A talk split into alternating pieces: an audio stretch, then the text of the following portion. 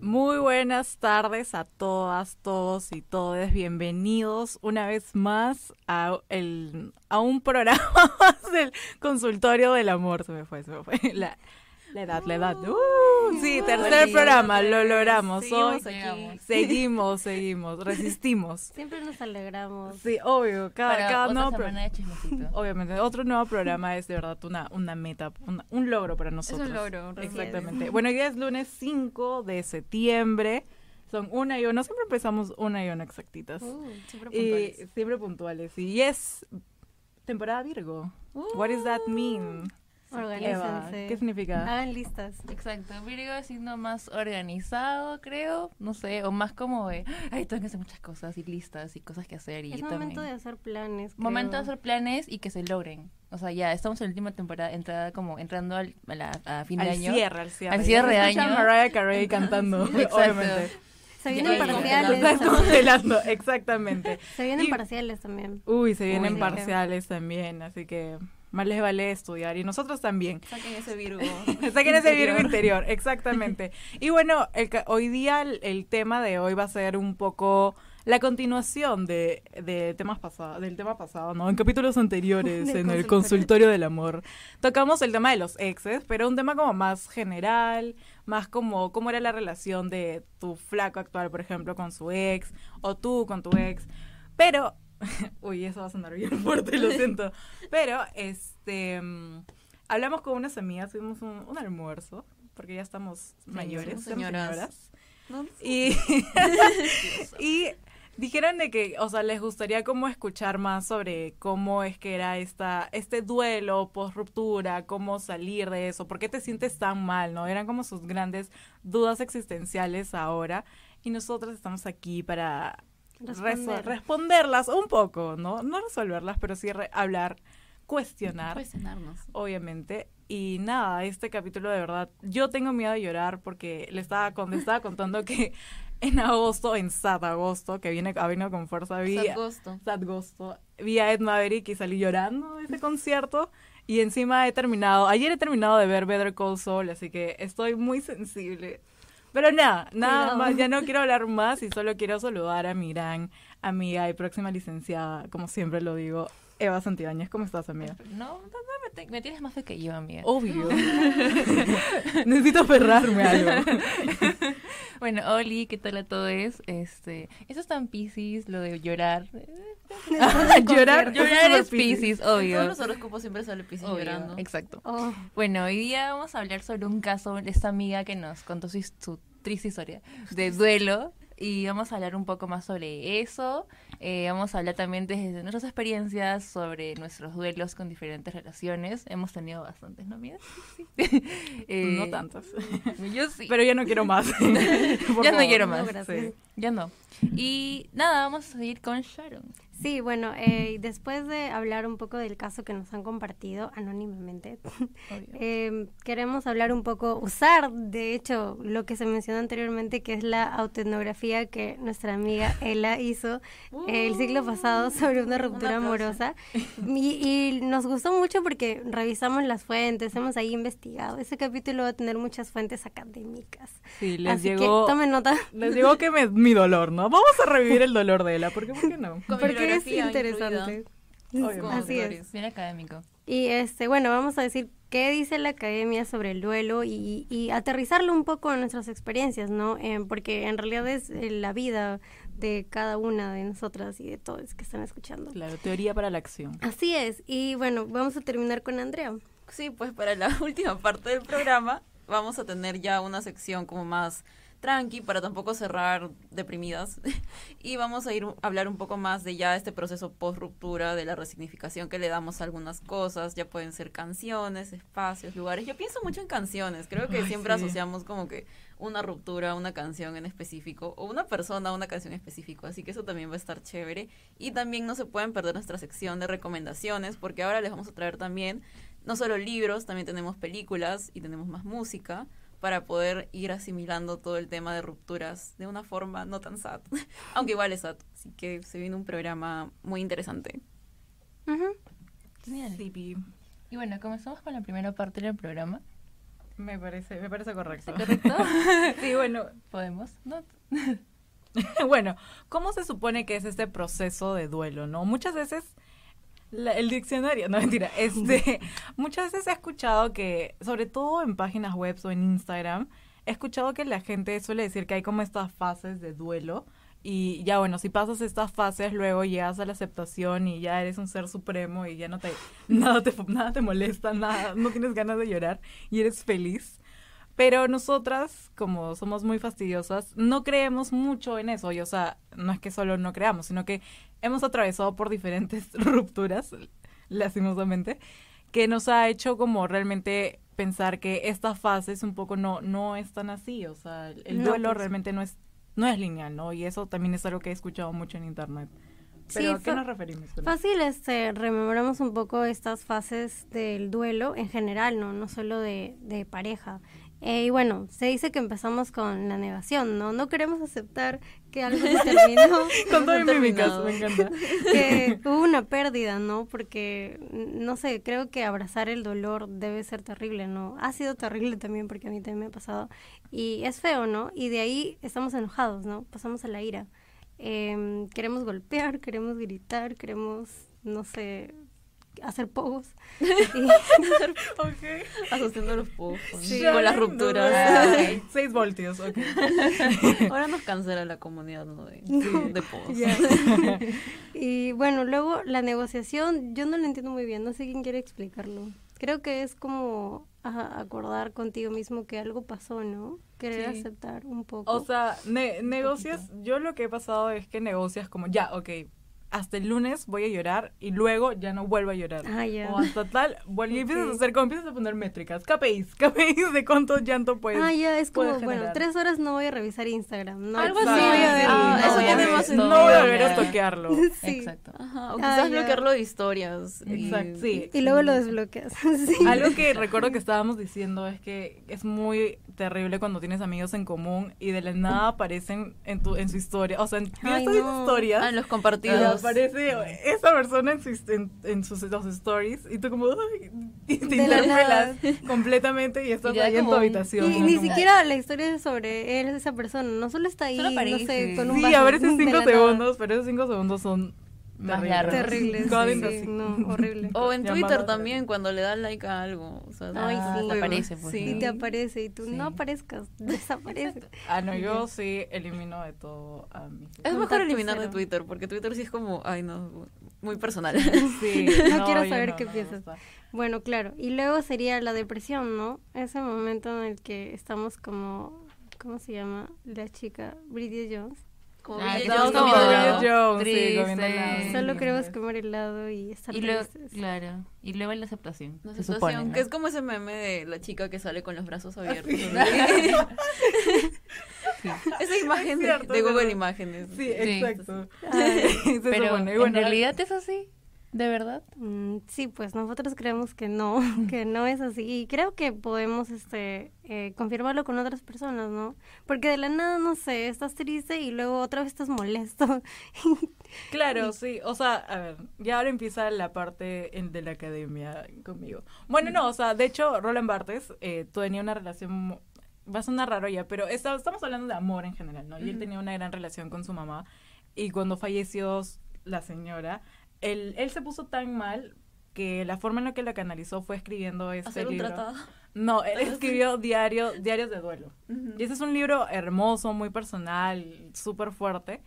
Y en una de estas hojas maravillosas, él escribe que el duelo tiene este carácter discontinuo, ¿no?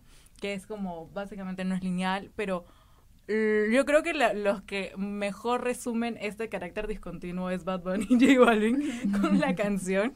Porque realmente lo que pasa es que en un momento puedes creer que ya estás en tu fase de aceptación, pero pensar Sí. que realmente habías olvidado, pero Te pusieron, pusieron la, canción. canción. Sí, o ves algo y, y regresas, y regresas al paso uno y realmente dices, oye, ¿qué fue? Yo ya Sí, estaba- bien. y empiezas, es como empiezas a sacar todo y es como muy fuerte. De hecho, hay una serie también que se llama Never Have I Ever, que la ha visto Eva también, y es justo eso, o sea, no es amoroso, pero sí es una chica pasando un proceso de duelo. Y Oh. mientras pasa todo ese proceso de duelo, le ves como que también cómo va progresando en su vida personal, pero como por tener, seguir teniendo ese duelo, como le va afectando durante las tres, Tres temporadas. temporadas. Ajá, durante las tres Wow. temporadas. es algo que Y siempre está mantiene. presente y luego vuelve al recuerdo de, de, de la persona que falleció. Y creo que nos molestamos, ¿no? Cuando algo vuelve, cuando nosotros pensamos que ya fue, vuelve y tú como te molesta también. Sí, o sea, la cuestión con el dolor, al menos actualmente, y ya más adelante vamos un poco a conversar sobre qué es el dolor en la sociedad moderna.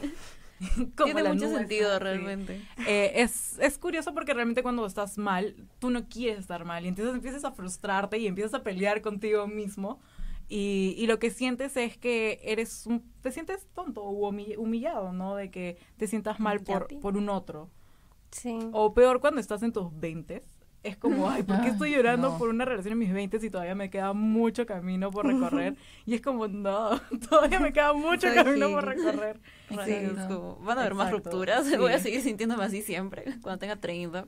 Exactamente. Exacto, va a, va a pasar, quieras o no quieras, ¿no? Como este, este meme, o este, no, ese tweet que salió que era como, tu relación puede ser el amor de tu vida o tu Hola, ruptura más dolorosa. Sí, Ay, no, qué horrible. Sí, terrible, terrible.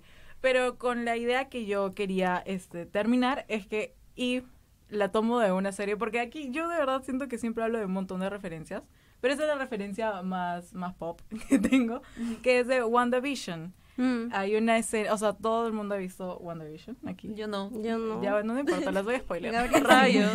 muy tarde, amigas, muy tarde. Cuando en WandaVision ella, ella evidentemente está pasando por muchos procesos de duelo, o sea, su, su familia, Vision, lo, el mundo como lo concebía. Ay, no. Entonces está como, evidentemente está... Y ella ni siquiera está en fase de ira, depresión. Ella está en todas las fases, en todo Al momento. Everything, everywhere, all at once. Sí. Sí. Pero hay una, hay una frase hermosa que dice Vision, que es como que habla sobre que ella se pregunta, ¿no? ¿Por qué me sigue doliendo? ¿Por qué sigo llorando? Y él, él le responde por ¿qué es el duelo? ¿Qué es el dolor? Sino el amor que persevera. Y esa es la razón por la cual Oh. hablamos sobre duelo ahorita mismo, porque es, es hablar de una forma de Ujú. amor ya no tan feliz quizás, pero sigue siendo amor, creo. Ala. Entonces, Sí, ¿no? es parte de nuestro rango, nuestro marco teórico. WandaVision, así es. Em, bueno, y en la siguiente, en la siguiente sección justo vamos a hablar de un caso de una amiga y cómo ella nos confió su historia y el dolor que sintió y queremos justamente usarlo para hablar de por qué pensamos que el dolor es inútil, ¿no? Y bueno. Exactamente. Ya volvemos en unos minutos, espérennos y sigan escuchándonos.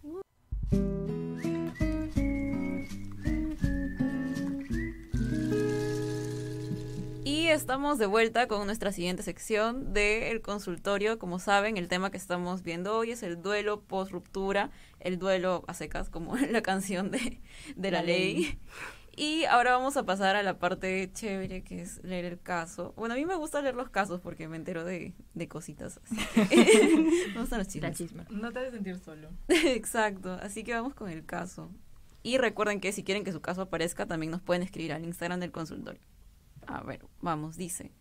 Para mí, el terminar ese vínculo fue difícil porque me sentía bastante segura con esa persona y no sentía eso en bastante tiempo. Creo que me di tiempo para sentir esa tristeza, pero cuando ya pasaban algunas semanas me molestaba conmigo misma por seguir llorando por él. Pero luego me di cuenta que igual el proceso de sanar no es lineal y la tristeza a veces vuelve con un recuerdo, una canción, algo. Y sentirlo está bien, pero lo importante es al final no quedarse estancada en ese sentimiento. Eso es lo que me ha ayudado ahora último. Y bueno, ese es el testimonio que nos mandan anónimamente una persona acerca de su proceso de ruptura. Y de hecho ahí tiene como bastantes cosas que hemos mencionado al inicio, ¿no? Esta idea de sentimiento, de estar estancado en el duelo y cómo estamos hablando de que realmente no es un proceso lineal. Entonces, realmente hay un estancamiento. O sea, ustedes dirían que uno se estanca por recordar esos sentimientos negativos por esos Sí. negativos. Sí, creo que hablábamos de la diferencia también con la melancolía, ¿no? Cuando estás triste, pero ya cuando vives en el dolor, en el presente y solo recuerdas y recuerdas. Creo que yo sí he estado en ese círculo de solo recordar y estar triste. Sí, Sharon se levanta todos los días y le quiere dar la razón a Freud. Siempre, ¿por qué? Ay, no. En cada programa. me En cada programa, cada viene programa. y le damos la razón a Freud. Demonios. Ya, bueno. Pero estábamos hablando un poco de, de por qué sentimos que el olor es inútil, ¿no? Que no es- sirve para esta- nada. Claro, esta idea de que, de que nuestra amiga este, decía que se enojaba, ¿no? Cuando volvía a llorar. Y bueno, básicamente es esta idea de que el, el- el dolor te paraliza, ¿no? El dolor, el dolor, dolor. El dolor te paraliza, te hace pensar, repensar y, y te hace súper consciente. O sea, hay, hay un chico que se llama el El Moidondavsky. No sé, es un Ya. men que tiene como esta parte sección de filosofía en un minuto. Ay, Hoy ay, el duelo. Así tal cual. Sí. Y ahí te, te menciona, o sea, lo que dice es que Schopenhauer. Schopenhauer decía que el dolor incluso era mucho más, mucho más poderoso que, el, que la felicidad.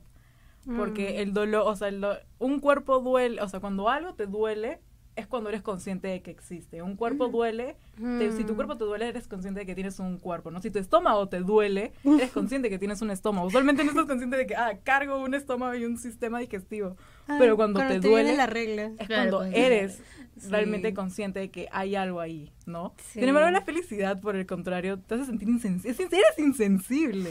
eres la persona menos empática porque estás muy bien. Estás muy feliz. De verdad, los días pasan y tú estás excelente y estás como ahí. Te Ay, creo que es mucho como esto que una vez comentaste, que puede ser que alguien como que está ahí, te habla y tú estás en una relación y te habla de Ah, los problemas exacto. de su relación Sí. y tú estás como que sí, qué pena, pero por estás como que bueno, ese no es mi caso realmente. Pero a mí no me pasa. Sí. Y yo retomo a la Qué vez que mala.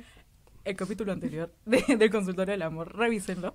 La vez Eva decía que me llamaba, ¿no? Para hablar. Ajá. Este, y para contarme sobre que estaba triste. Yo en ese momento estaba en una relación y estábamos bien. Entonces yo te juro que yo estaba como, ay amiga, qué triste. Qué yo pena, y por dentro como, yo jaja. como, No, no, pero no no, estás- no logro empatizar puedes por completo. Es que- porque estoy bien, yo estoy, estoy feliz. En ese momento estaba feliz. Es que sí es una cosa como común, porque también hablando con una amiga me decía eso, o sea, me estaba comentando como que varios como eventos que habían sucedido con sus amigos y decía eso, que sus amigos les contaban esas cosas fuertes, pero ella también como por dentro estaba como, o sea, podía darles consejos, podía darles contención y todo, pero no es lo mismo que cuando dos personas están pasando por una ruptura y se acompañan y se Y se aconsejan. juntan. Ajá. Es como, O sea, hay me, que me juntarnos. terminaron, o me terminaron, o yo terminé, panas. boom, o sea, como- Hay que Panas. buscar- sí, Hay que existen. juntarnos para el dolor. Sí, Sí. por eso es que es chévere tener, bueno, no, no, no es chévere tener, pero cuando te, cuando te han roto el corazón y te juntas con alguien que también está pasando por lo mismo, de verdad te puede entender,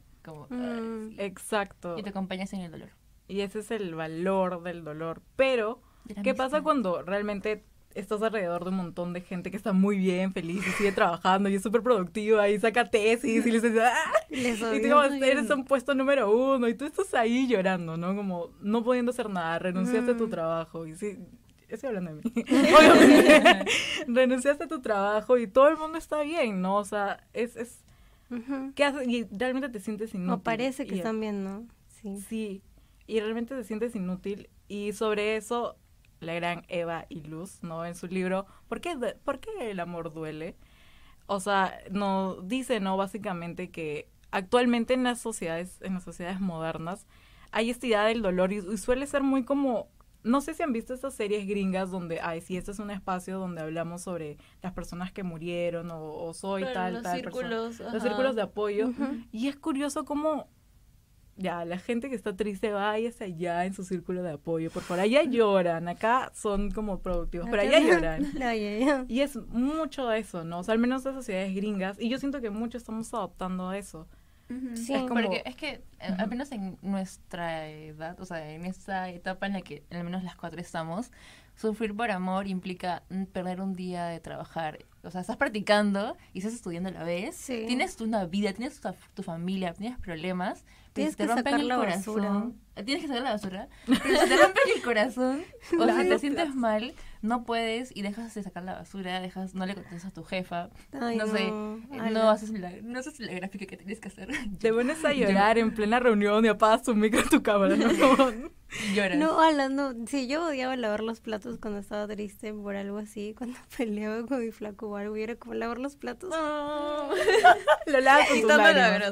Grasa, no Y no puedes parar, ¿no? Porque incluso si paras, es como que la gente te mira. Ay, bueno, está triste de nuevo, ¿no?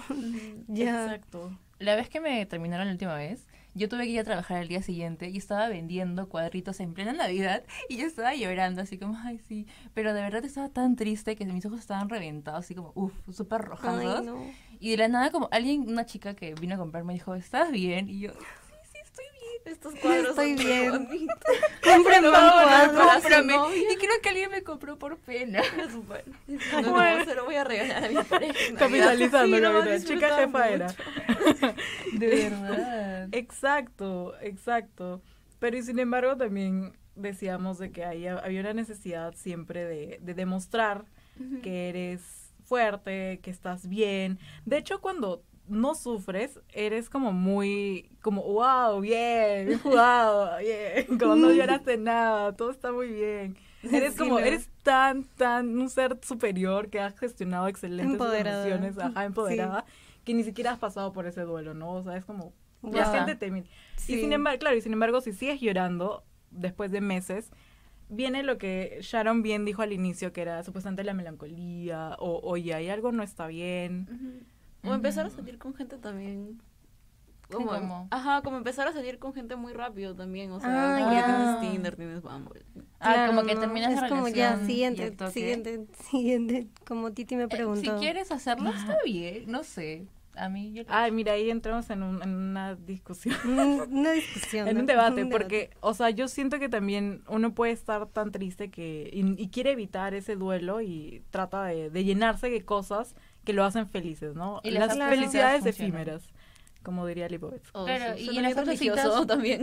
Y en las otras citas funciona por- porque literal es como conoces a alguien, yeah, hablas con esa persona un montón, Te da atención. te da, te da esa atención que quieres en ese momento porque tú flaco, flaca, flaca, te dejó y, y ya luego lo dejas, ¿no? O sea, yo, yo he pasado por eso y sí lo he hecho. O sea, Ujú. debo reconocer que era un constante como ciclo de hablo, estoy con alguien, no pasa nada, me voy, hablo, estoy con alguien, no pasa nada, me voy, hasta que flaco. Y creo que queremos evitar eso porque también hablábamos de que eres muy consciente de todo lo que pasa, ¿no? Lo que decías de que eres consciente de tu cuerpo, pero también del tiempo, sobre todo. Por lo menos a mí el tiempo es lo que más me dolía, ¿no? Porque era como, ya, ¿qué voy a hacer mañana? ¿Qué voy a hacer pasado para no tener que estar triste, ¿no? No puedo estar en mi cama o sola en mi cuarto, ¿no? O ¿qué voy a llevar a mis amigos? ¿Qué van a hacer hoy día, mañana, pasado? Y así, ¿no? Sí, en, en esos momentos de duelo, tus amistades son lo máximo. O sea, como de verdad te ayuda. Tus amistades saliendo del cajón cada vez como, que terminas, "Hola, como, ¿qué "Ahí tal? estábamos, Aquí aquí". estamos. ajá. Pero, y, y ya es que suena feo, pero de verdad, como esto de que el tiempo pasa más lento y no quieres hacer nada y estás como triste. Por ejemplo, cuando yo estaba mal, de verdad, literal pensaba esto y se los he dicho a, a ustedes antes que de verdad como pensaba, ojalá quiero irme a dormir, quiero irme, quiero irme de acá, dejar de existir y levantarme. Es Jaimito del mundo Ok. ¿Qué te pasa?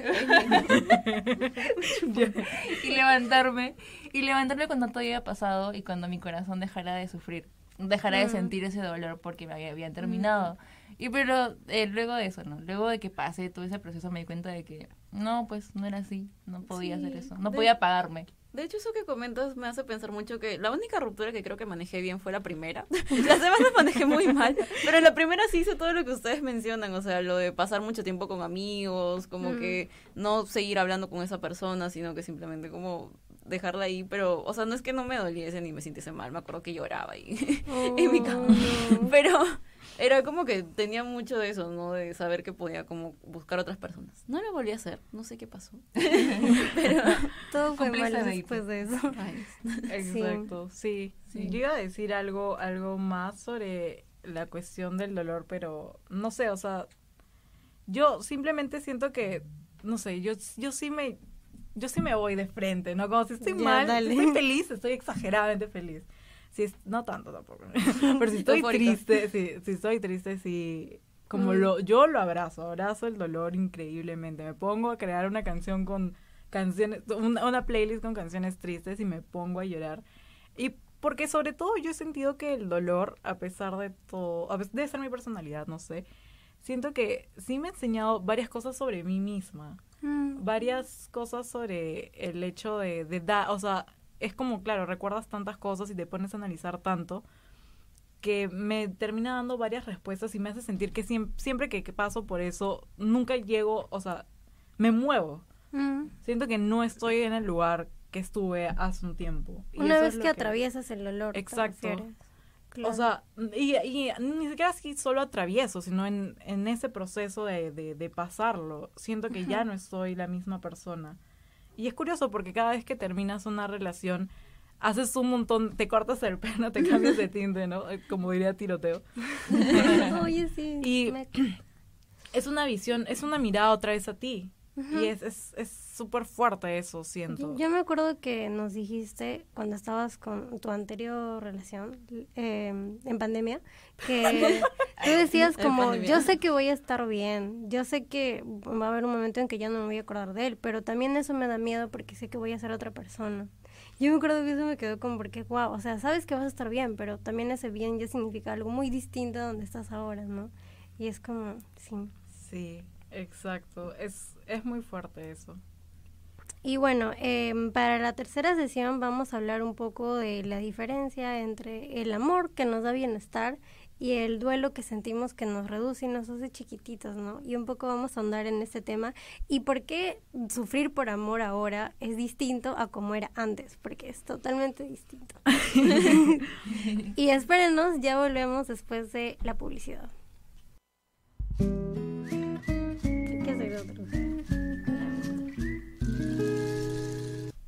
Y ya volvimos, ya volvimos en este capítulo, en este, en programa, bueno, mm, un poco triste. Y claro, como bien Sharon había mencionado, íbamos a hablar sobre la diferencia entre que el amor da bienestar versus el duelo te reduce.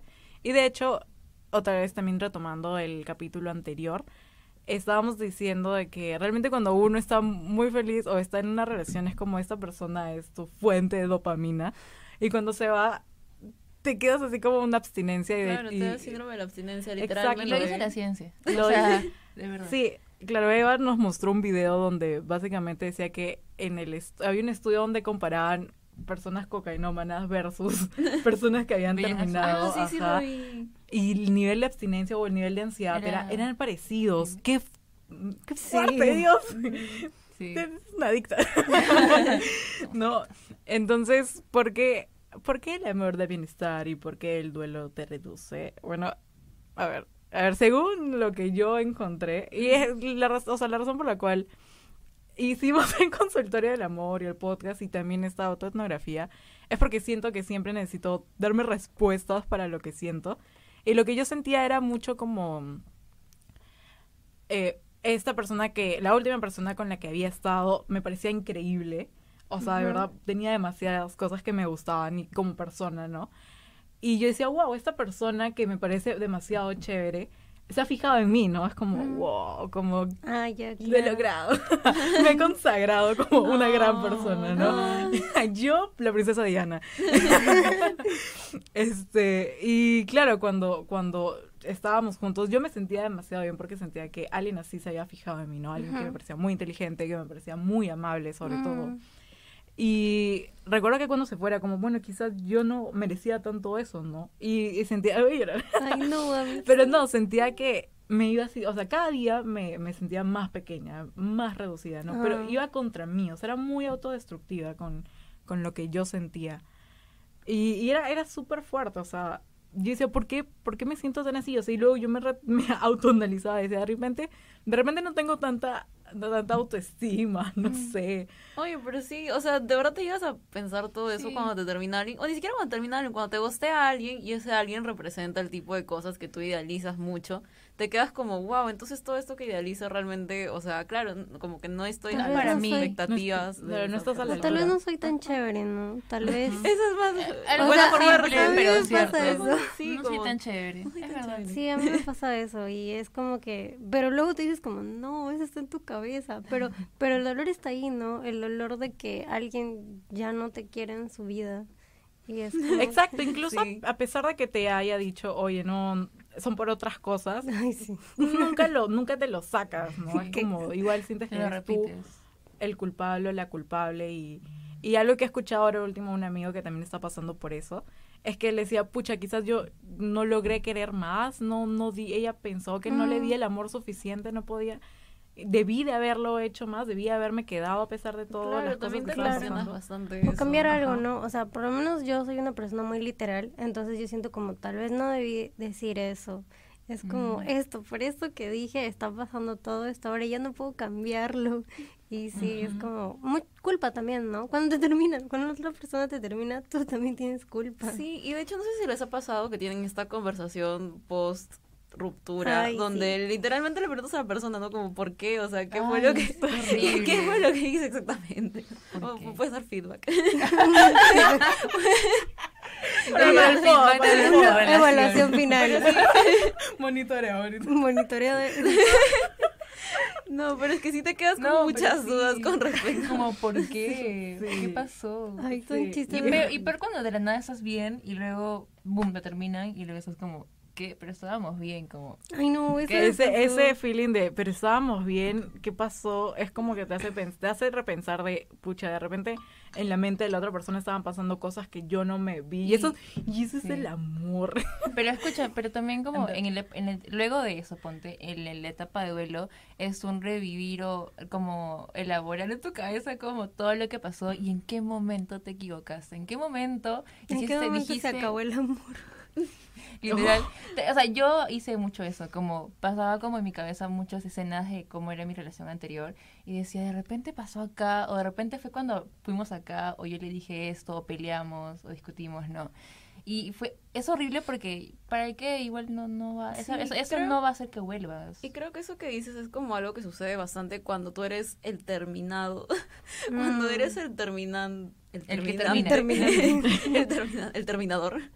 Eh, no siento que no haces tanto ese análisis. Ah, O sea, estás más como que gestionando cómo te sientes, gestionando, gestionando cómo te sientes después, procesando cómo Pero te sientes después de terminar. relación es bien triste. Y, y ahí está Mm. ese otro punto, ¿no? O sea, la valía, claro, cuando estás enamorado, según Eva y Luz, o sea, es bien, es bien fuerte y esto lo que voy a decir, porque es bien egoísta, ¿ya?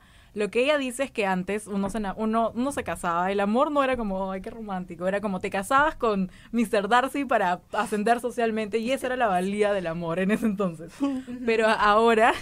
El, el amor te da una valía individual, claro, porque todos somos Claro. seres individuales y tenemos identidades Autónomos. dif- ajá, y autónomos.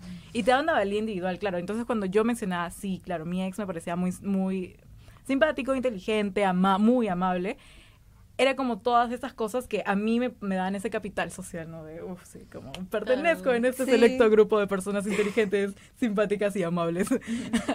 Pero cuando te lo quitan es como, no, yo Ay. no pertenezco. ¿Y ahora qué ah, soy? ¿De qué soy? ¿Qué es lo que merezco? ¿Qué es lo que no merezco? ¿No? Y es como, es, y es bien egoísta eso, es como piensas mucho en ti y te ves mucho a ti mismo.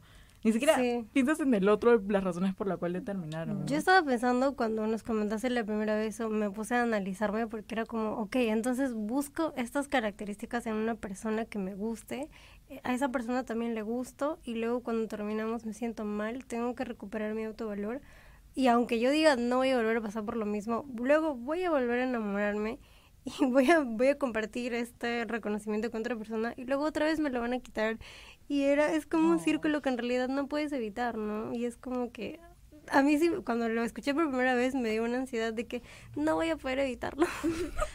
No. De hecho, va a volver a pasar. Yo me acuerdo mucho de un TikTok que vi, y creo que tú te lo pasé a ti, o tú me lo pasaste, no recuerdo, pero vi un TikTok donde decía como que cosas de, de la antigüedad que están infravaloradas, y, y era como matrimonios arreglados, porque con los matrimonios arreglados no tienes que. No pensabas esto. no tienes que pasar por todo el proceso que es como, es como una pareja ideal con la Citas. cual construyes una relación, no, es como que ya, esta es tu pareja, Te vas a Acéptalo. Acéptalo. Sí. Lidia con eso. ¿Cómo era? Esto lo dice, ay, va a sonar muy snob, Kierkegaard, ¿no? Que la angustia nace a partir de las, de las demasiadas este, Opciones. opciones, Ay, posibilidades, ¿no? Ew. Odio la libertad. Demasiada libertad. Demasiada libertad, demasiados derechos Por humanos. eso ya nadie quiere enamorarse. Sí, no, sí, y, y sobre todo algo que también retomo lo que dijeron, esta, esta diferencia entre que te terminen y, Y el que termines. ¿no? O sea, al menos la persona que termina, quiera, quieras o no, y otra vez esto es bien egoísta, siente el orgullo de haber sido quien terminó. Ah, sí. Sí, sí, Sí, hay Y es eso. fuerte, y, y puede ser que esa persona eh, todavía siga queriendo a la otra persona, todo, pero igual ese orgullo sigue ahí. Sigue Y- ahí. Y eso de que tú tú eres, tú ya decidiste por tu independencia, ¿no? Es como Exacto. que yo ya no te necesito, hay que terminar esto. O si soy tan fuerte que puedo dejar eso, ¿no? Y tú Puedo no. dejarla, esto de dopamina, la fuente de dopamina. Exacto. Pero también, pero también, yo- o sea, desde mi experiencia, yo he estado en un luto en la relación. Y eso, es, Mm. mi- eso es también muy feo. Sí. Pasar el- vivir el luto en la relación mientras que decides cortarle o no, también duele un montón porque te hace sentir culpable o que de repente esto, ese pensamiento que tenía mucho de, de repente si le termino ahora, no voy a volver a encontrar a alguien más para mí. Eso era mucho, y eso hizo Sí. que estuviera año, un año, medio año como decidiéndome si terminarla a mi ex. A mí también me pasó eso, porque era como, y literalmente era como pensar que no voy a querer a nadie más y nadie me va a querer así, o de repente hay muchas cosas malas en mí y, y es la única persona que me va a querer, ¿no? Ujú. Y ahora ahora lo digo y suena como, no, loquísimo, pero en ese Pero en momento ese yo momento sí tú lo crees pensaba. eso como fervientemente así de, Sí. wow, si no es con esta persona, no es como nadie. Sí, ay, qué horrible. Sí, qué egoístas. Y, luego tienes que, eh, como dice ella, en la relación, ir, ir convenciéndote poco a poco, no, o sea, y ver las cosas malas, ¿no? Te obligas también a ver, no, por eso tengo que terminar, por eso tengo que terminar. Ah, porque pasa que, o sea, como que dices solito, ¿no? Sí, solita, voy a terminarle, ya, ya está, mañana es. Luego te juntas y es como, ay, me gusta mucho. Ay, Como pero- Ay, Your Mother, Mother, sí. Pero hay, The- hay the- muchas the cosas Jill- buenas en the esta Goggles, relación. algo, no me acuerdo cómo se llamaba ese Ajá. sentimiento de que quieres terminarlo, Ah, pero luego sí. regresas y es como todo lindo y dices, no, Voy a extrañar no". todo eso. Ajá. Y es una forma simplemente para evadir el dolor, no quieres sentirlo. Sí, ya está. Eh, no Pero quieres al final, al final va a pasar, o sea, quieras o no, van a terminar. O sea, ya está. Ay, en algún momento. Qué triste. estábamos hablando de eso, ¿no? De que eventualmente las parejas terminan. Yo, yo a punto de cumplir dos años con mi, con mi. Sí, ¿no? Como, saludos viendo. para André. tú. Al final van a terminar, amigo. No, mentira. Pero tú dijiste eso, yo no lo Ya, dije. pero estábamos hablando también un poco de que, de, de que actualmente es, es este, es ten- hay que tener valor para enamorarse, ¿no? Por todo lo que hemos hablado, ¿no? Entonces, que tengas tu relación también es como un acto de valentía. Porque sabes que no necesariamente va a ser para siempre como un mati- matrimonio arreglado. No, Ah, claro. no va a ser tan Antes no podías divorciarte. Sí, Claro, sí, eso es como, el- creo que es la razón por la cual, eh, me recuerda mucho a The Good Place, ¿no? En The Good. Place hablan sobre cómo la gente ya está en, en el Good Place original, pero están aburridos y es como, ay, esto es horrible, pero esto realmente no es Good Place. Y lo que se dan cuenta es que las personas sí necesitamos terminar, morir, por así Ujú. decirlo. Y es la razón por la cual vivimos, ¿no? Vivimos porque en algún punto debamos a dejar de vivir. Claro, es lo que le da sentido. Es lo que le da el sentido a existir. Y Ajá. la razón amamos porque en algún momento también sabemos que se va a terminar y, y, y Y va a ser doloroso, pero vas a volver a amar. Claro, ¿no? porque pasar el, como ya, así, retomando todo, el, el duelo, en la- luego post-ruptura, sí, es doloroso, es triste, es difícil, vas a pasarla mal, pero después vas a volver a enamorarte y eso es bonito, o sea, eso es por lo cual, no sé. O como- sea, estar abiertos a que va a haber, A a, la posibilidad. Justamente ese Claro. chico de filosofía de minuto, me acuerdo que estaba buscando como rupturas, dolor. y el chico decía que eh, el, el fin del amor o la única verdad es que el amor va a terminarse, ¿no? Y yo me quedé como, no, dime otra cosa.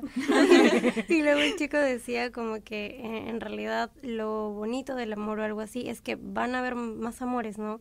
Y vas a estar en este ciclo y estar abiertos a la posibilidad del amor literalmente es lo que nos puede mover en la vida, ¿no? Que vas a conocer a alguien que te va a querer. y que tú vas a querer. Porque, Y- Ay, qué lindo. porque me acuerdo de, me acuerdo de esa Sí, yo me quiero casar con ese amigo. Ay, sí. Prefiero hasta en un minuto. Sí, Sí. véanlo. Porque, porque ya para terminar, o sea, este, post ruptura, esa sensación de qué más va a venir, a mí me emociona un montón. O sea, como ya luego de que he estado mal, triste, esa sensación de ya, ¿ahora qué? como así, como así, como ya. Como esperando la próxima. ¿Quién viene? ¿Quién viene? ¿Quién va a caer? No, ¡Qué fuerte! no, pero como de quién me voy a enamorar de nuevo o- y qué nuevas experiencias van a pasar. O de quiénes. O este, qué voy a aprender, porque en cada relación se aprende, ¿no? O sea, yo aprendo un montón.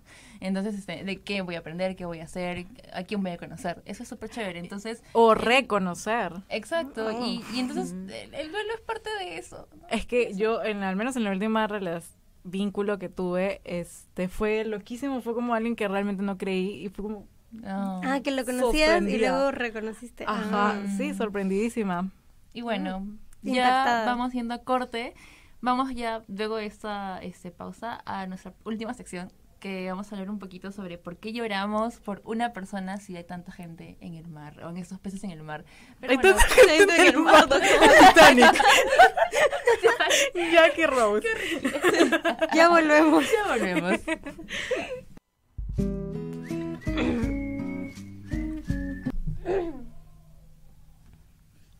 Bueno, hola, ¿qué tal? ¿Cómo están? Eso Eh, ASMR. bien. bueno, eh, estamos con la última sección de, del programa del día de hoy. Ya estamos terminando, porque todo lo bueno tiene que terminar. Oh, mira, Oh, muy lindo el programa, realmente. sí. Obvio. Aplauso, aplauso.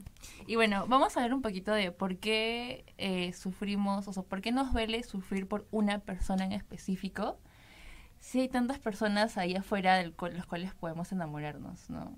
Y eh, yo he escuchado a mucha gente, para abrir la conversación, que dicen como, ¿por qué lloro por una persona que me ha rechazado, me ha dejado, me ha terminado? Si hay tanta gente, ¿no? ¿Ustedes qué, qué opinan sobre eso? Hay tanta gente. O sea, yo realmente siento que no. hay tanta gente. O sea, es que. Como hay tanta gente, pero por eso, como persona que ha usado Tinder y Bumble. Y como puedes ver que realmente hay mucha gente que puede, no sé, gustarle cosas bien específicas, como, no sé, ah, te, le gusta la misma serie que a ti o le gusta la misma este película, música, tienen la misma playlist. Pero al final siento que eso tampoco es como lo que puede definir si realmente vas a conectar con esa persona. Es como que hay muchas cosas más y son cosas como que bien sutiles también. Son cosas que no se pueden como reducir simplemente a los intereses como más superficiales, que creo que es lo que se suele mostrar más en aplicaciones. O Bueno, Claro. esa es como mi perspectiva en relación a aplicaciones. Que son... Y aparte que cuando usamos las aplicaciones pensamos que si buscamos a una persona con esas características sí va a funcionar, ¿no? Y es como que reducimos la búsqueda, que era lo que estábamos conversando la otra vez. Claro, yo, yo con mi algoritmo lleno de gente, de, de músicos, comunicaciones, comunicadores audiovisuales, De teatro. artistas. Y al Oh. final tu pareja es economista, que es como algo que va por otro lado. Claro. Ajá. Yo también me sorprendí. Todos, Todos, todos. sorprendieron. Todas nos sorprendimos. Y es, es cierto, ¿no? Hay una frase en Before Sunrise, no, no, el antes del atardecer, ¿no? Que dice que cuando eres joven piensas que vas a poder congeniar, Conectar con muchas conectar con muchas personas, sí. pero luego creces y te das cuenta que no. Sí. Y eso, eso es lo, lo que más miedo me da, porque te juro que va en contra de esta frase que te dicen, ¿no? De hay muchos peces en el mar.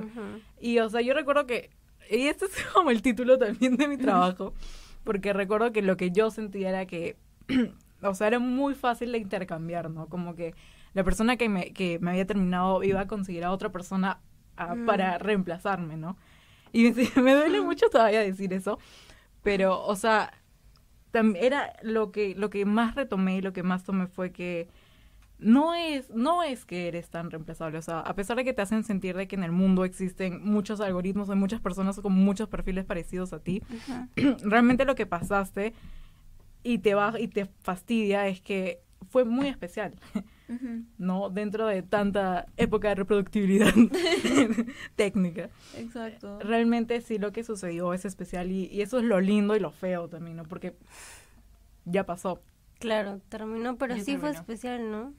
Y a veces creo que queremos negar que fue especial, como para decir, Mm. no, para continuar, ¿no? Porque Claro, y la, gente se eso. manipula, ¿no? Como para no sentirte, para no sentirte triste, ¿no? Te manipulas, decir, no, no fue especial, es una persona más en mi vida. tengo Pero que luego como, recuerdo, sí, me, me hizo una cita hermosa y pasó esto. O sea, de Pero hecho, ya- algo que también creo es que es algo bien masculino, eso. O sea, siento que es muchas frases así de, no, pues es una flaca más, como hay un montón de flacas que son iguales. No sé por qué siento que la asocio mucho a lo masculino, siento que he escuchado muchos. Claro, Ah, porque pobre. está Sí, asociado hay a una canción Ajá. de Arctic Monkeys ahora que lo dices que dice "And for a minute it gets it gets easy to pretend that you were just some lover. O sea, por un minuto realmente es mucho más fácil pretender que tú fuiste un, un amante más, ¿no? Y creo que Lloro. también tiene bastante que ver con wow, género, pero de hecho a las mujeres como que se les permite. Decimos que los espacios de dolor son muy reducidos, pero los espacios de dolor creo que para las mujeres pueden ser un poco más accesibles incluso que para los Y hombres. pueden- podemos Ah, exponerlo más, ¿no? Sí, qué fuerte. Sí. es- o sea, recuerdo que una, ¿se acuerdan que hace unas clases, hace tiempo unas chicas se burlaron de que decían de que, ay, los hombres no tienen espacios para llorar, uy, qué pena. Ajá. Y era como, oye, de real, yo realmente me, sí me volvería una lo- psicópata. es que no pudiera llorar. Tu historia de villano, Sí, mi historia de villano sería si es que no pudiera, te viera un espacio donde llorar y sacar todo lo que siento. Y, o sea, puede ser una, tal vez una de las razones por las cuales los hombres pueden estar tan contenidos, ¿no? Reprimidos. Claro, por enojados. Ejemplo, por ejemplo, trayendo eh, la experiencia de mi hermanito menor que tiene 15 años y se Oh. enamoró. De verdad, a él le costó mucho contarme, sí, me gusta alguien y me dijo que no. Ay, no. Y no tenía ningún espacio salvo con un par de amigas de él, creo. Ni siquiera amigos, ¿ah? Eso En su que decíamos también de que los hombres no hablan de esos temas. Sí, pero de verdad, o sea, de los hombres que conozco cercanos, de verdad no hablan eso entre chicos. O sea, no sé si ahora lo estarán empezando a hacer, que espero que sí, ¿no? Porque hay como proyectos de masculinidades, pero si no hablan de eso, yo digo como, wow, yo hablo de eso con mis amigas todo el tiempo. Me pasa algo y es como, oigan, ayuda, ¿no? Eh, Exacto. Y- Literal. Sí. Pasa algo y en el chat, amigas, pasó esto. Y comienzas Sí. a Yo, a en el caso de los chicos, ah, vamos, vamos, hay que traer a un chico. un chico único en su especie. Hombre.